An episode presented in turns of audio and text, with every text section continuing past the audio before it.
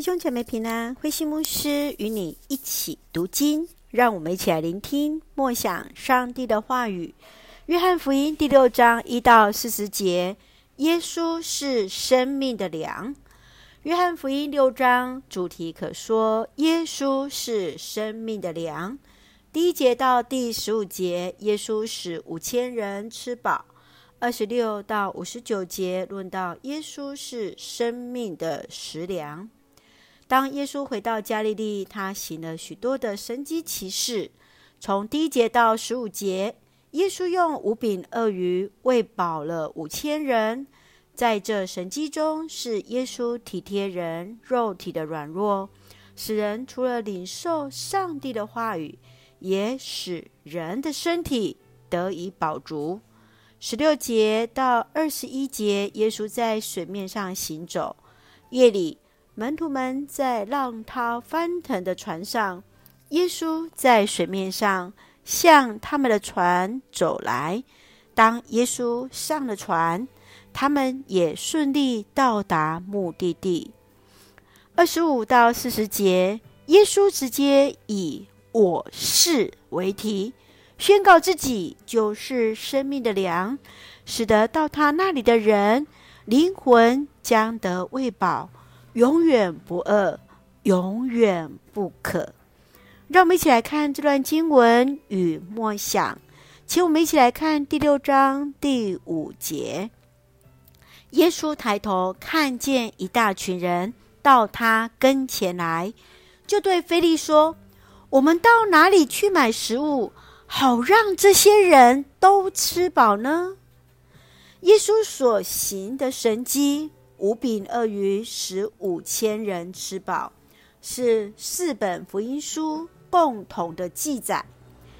约翰所记载的尤为详尽，除了点出小孩奉献的饼和鱼，也点出耶稣对门徒的试验。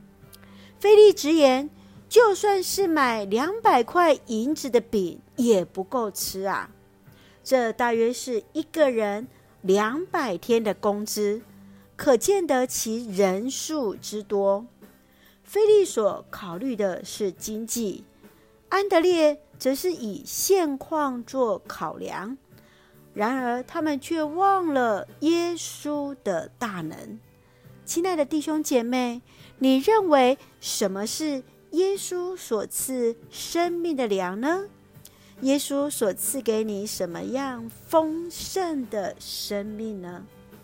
让我们再一次来默想，特别当耶稣来对非的提问，今天我们是否也能够去经验到，也确信那大能的耶稣就在我们的身边呢？一起用第六章三十五节作为我们的金句：“我就是生命的食粮。”到我这里来的永远不饿，信我的永远不渴。是的，愿我们都从主那里领受那生命的食粮。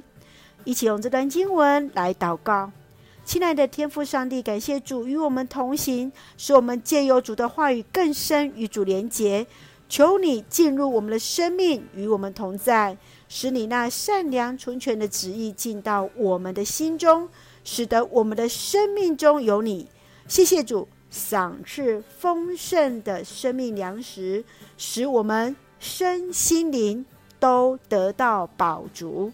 谢谢主恩待我们，赐福我们所爱的国家台湾，有主掌权，使用我们做上帝恩典的出口。感谢祷告是奉靠绝书圣名求，阿门。弟兄姐妹，愿上帝的平安与你同在，大家平安。